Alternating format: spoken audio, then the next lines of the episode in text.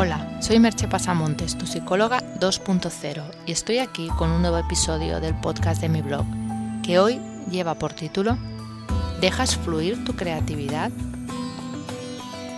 El tema de la creatividad es un tema que suele gustar mucho. Yo diría que es un tema que nos resulta fascinante a la mayoría de nosotros. Yo misma lo he tratado en el blog en varias ocasiones. La idea de ser creativos es sumamente atractiva. Es esa eh, sensación de poder crear algo nuevo o por lo menos algo diferente a lo que ya existe. De hecho, la mayoría solemos admirar a las personas creativas. Leemos libros de creatividad, acudimos a cursos sobre cómo ser más creativos. Hay personas que se consideran muy creativas y otras creen que no lo son en absoluto. Para poder responder a si somos o no creativos, deberíamos primero saber qué entendemos por eso, qué entendemos por ser creativos.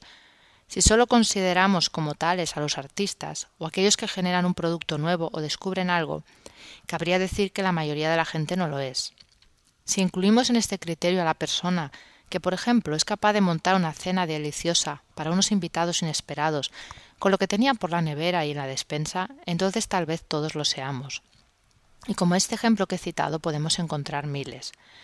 O si pensamos en la creatividad, como dice Sir Ken Robinson, como la capacidad de crear algo de valor. Hace un tiempo escribí un post de cómo activar el modo creativo. En él explico herramientas sencillas y útiles al alcance de cualquiera de nosotros. Pero hoy me gustaría hacer énfasis en lo que sería tal vez un paso previo, o dicho de otra manera, en cómo hacemos a veces para no entrar en ese estado, para bloquearnos a nosotros mismos. Y para explicarlo, vamos a hacerlo a través de un cuento zen, extraído y adaptado del libro Creatividad de Osho. El cuento dice lo siguiente. Un maestro zen estaba pintando un cuadro y su principal discípulo estaba sentado a su lado para decirle cuándo el cuadro estaba perfecto. El discípulo estaba preocupado y el maestro también estaba preocupado, porque el discípulo nunca había visto hacer algo imperfecto al maestro. Pero ese día las cosas empezaron a torcer. El maestro lo intentó, y cuanto más lo intentaba, más lo estropeaba. El arte de la caligrafía se hace sobre papel de arroz, muy sensible y frágil, y cualquier titubeo hará que se extienda más tinta de la cuenta, y quedará reflejado para siempre. Y un entendido dirá, no es una pintura zen en absoluto, porque una pintura zen es espontánea, tiene que fluir. El maestro lo siguió intentando, y cuanto más lo intentaba, más sudaba. El discípulo estaba allí sentado, negando constantemente con la cabeza. No, no está perfecto. Y el maestro iba cometiendo cada vez más errores. Entonces empezó a acabar la tinta, de modo que el maestro dijo, Sal fuera y prepara más tinta. Mientras el discípulo estaba fuera, el maestro hizo su obra maestra.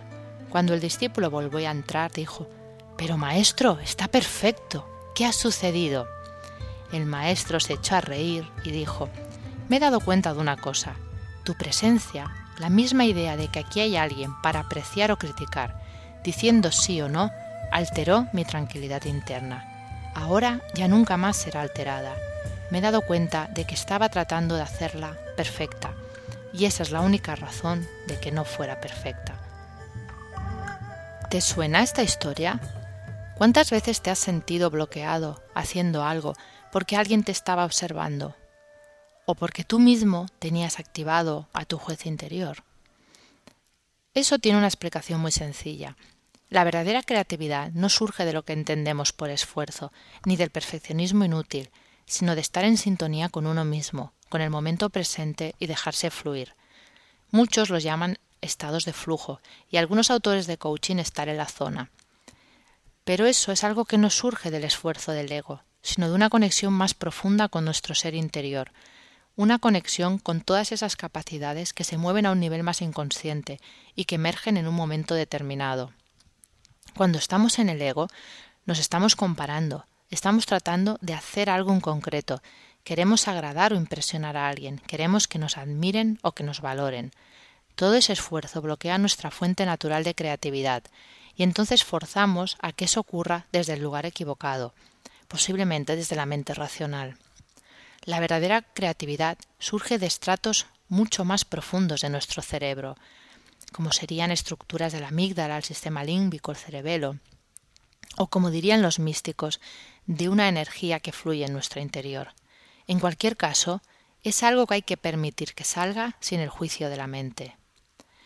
Aunque la explicación es sencilla, no lo es que suceda.